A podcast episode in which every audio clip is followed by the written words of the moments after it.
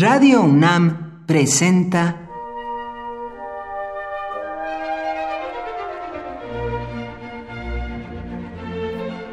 Cuaderno de los Espíritus y de las Pinturas por Otto Cázares.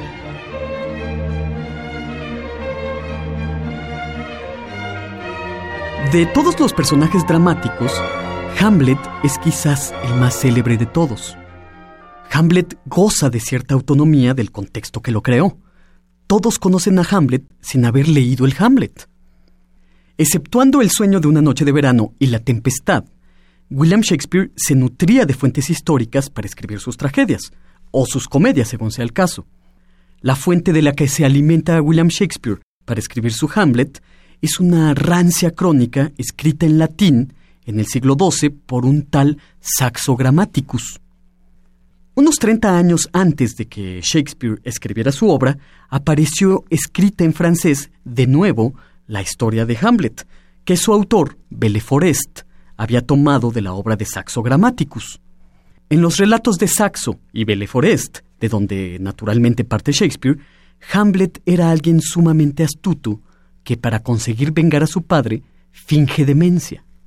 El nombre Hamlet deriva de un término del antiguo noruego que significa precisamente idiota o loco.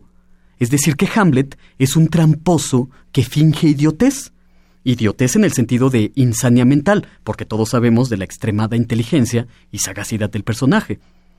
Volviéndose loco, o mejor dicho, actuando que está loco, Hamlet puede permitirse comportamientos estrafalarios, extraños, fuera de toda cabalidad. La artimaña, la estratagema de Hamlet, es que actuando demencia, vuelve dementes a los demás.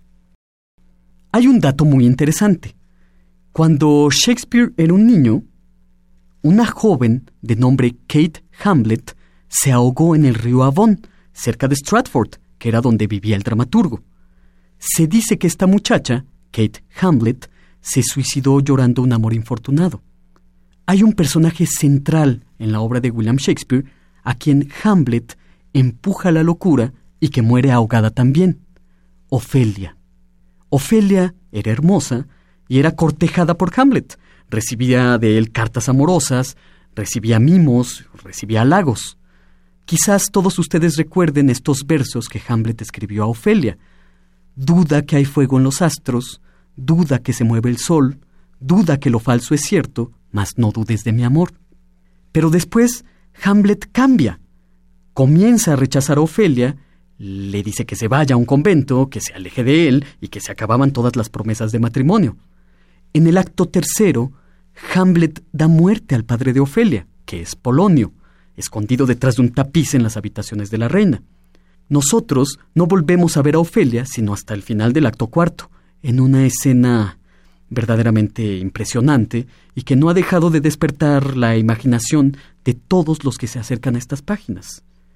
En una primera aparición se ve a Ofelia enloquecida, con el cabello suelto, tocando el laúd y cantando desvaríos acerca de su padre muerto y de Hamlet.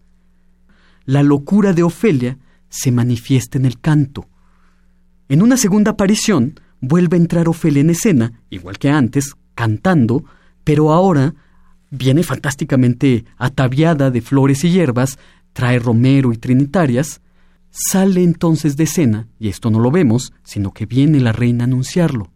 Ofelia se ahoga. A orillas del arroyo, como Kate Hamlet, recuerdo infantil, Ofelia, en medio de dulces y dementes cantos, ahoga su infortunado amor en el río que durante un momento fue el acompañamiento de su canto dolorido. Canto de recuerdo de infancia, el canto de la bella Ofelia es un canto que se oye en escena y se oye también en múltiples pinturas. Por hoy, Otto Cázares cierra el cuaderno de los espíritus y de las pinturas.